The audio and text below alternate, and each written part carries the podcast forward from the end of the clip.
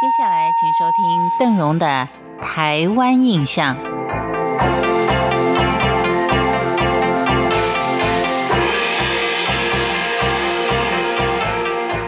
在今天的节目当中，邓荣要为您介绍一个非常特殊的博物馆，这是位在台湾北部桃园县的中国家具博物馆。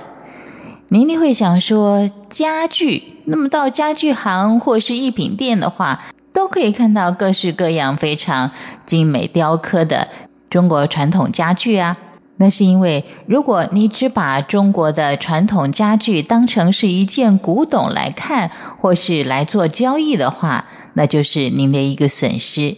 因为在这些家具的背后，其实它有很多的故事等着您来发掘。我们先来看一下这所中国家具博物馆，它设置的目的以及陈设的内容。说到家具，当然是我们生活当中的重要物品之一，几乎每个家庭都会有大大小小、贵重的或是便宜的家具。今天我们所使用的家具，拜时代跟技术进步之赐，平价的跟一般的家具是相当容易买得到的。而强调尊贵或是具有设计感、个人风格的家具，同样也可以在艺品店或是家具行看得到。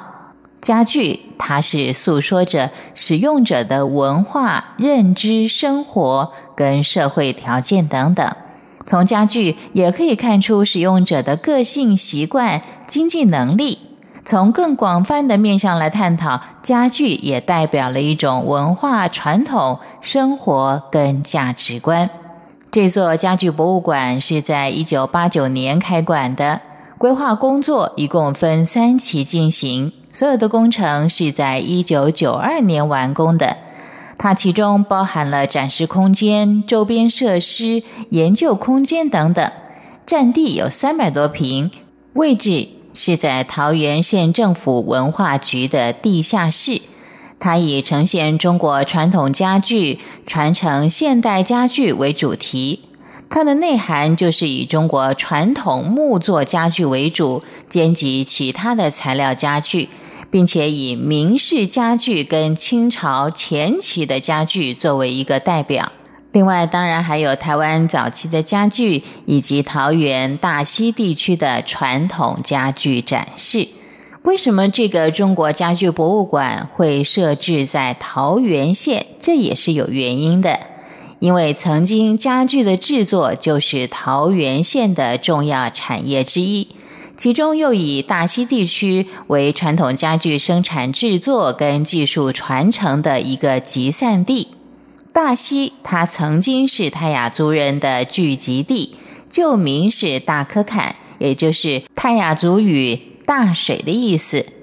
在一九二零年改名为大溪。由于在这里早期曾是淡水河内陆的终点港口，又位于桃园冲积扇的东南侧，清朝时期有大批的中国移民来到这里，形成了一处河街台地聚落。大溪就以地利之便，在清朝时期担任重要的河港贸易转运站。再加上大溪山上盛产孝楠木、快木、樟木等，经由大汉溪顺流到大溪，成为大溪木器工艺的绝佳材料。在清朝时期，富商林本源家族为了避张权械斗，就由台北新庄迁移到大溪。同时，也带来了大批漳州人以及漳州的建筑艺师跟木匠。从此以后，许多匠师就留在大溪传徒授艺，也带动了这里木器跟家具的制作先河。如今，在大溪镇上还有许多传统的家具厂，就可以成为家具产业在此地曾经兴盛一时的见证。以上是邓荣为您介绍的桃源县中国家具博物馆，感谢您的收听，我们下回见。